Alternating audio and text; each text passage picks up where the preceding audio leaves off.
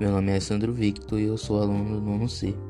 E hoje eu vou ler para vocês a crônica Furto de Flor, uma crônica de Carlos Drummond de Andrade. Furtei uma flor daquele jardim.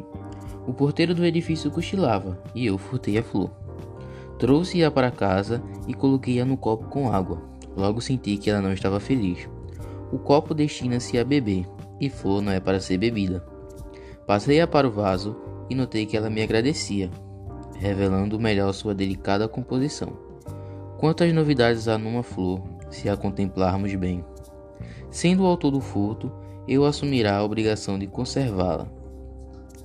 Renovei a água do vaso, mas a flor, empalecida, teme por sua vida. Não adiantava restituí-la no jardim, nem apelar para o médico de flores. Eu a furtará, eu havia morrer.